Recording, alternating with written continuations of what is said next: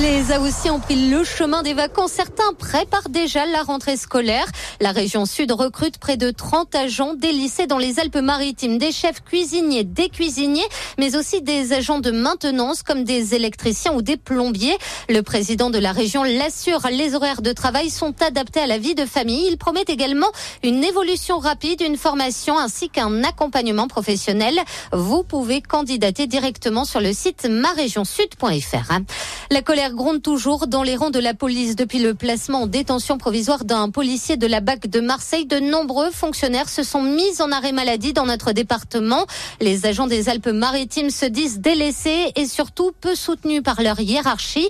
Le ministère de l'Intérieur a décidé de recourir au refus de certains arrêts assortis d'une retenue sur salaire pour absence de service fait.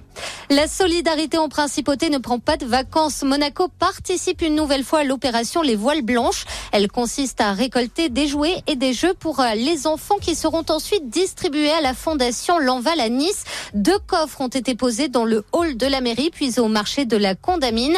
La récolte aura lieu ensuite entre le 25 août et le 10 septembre sur l'ensemble des ports du littoral.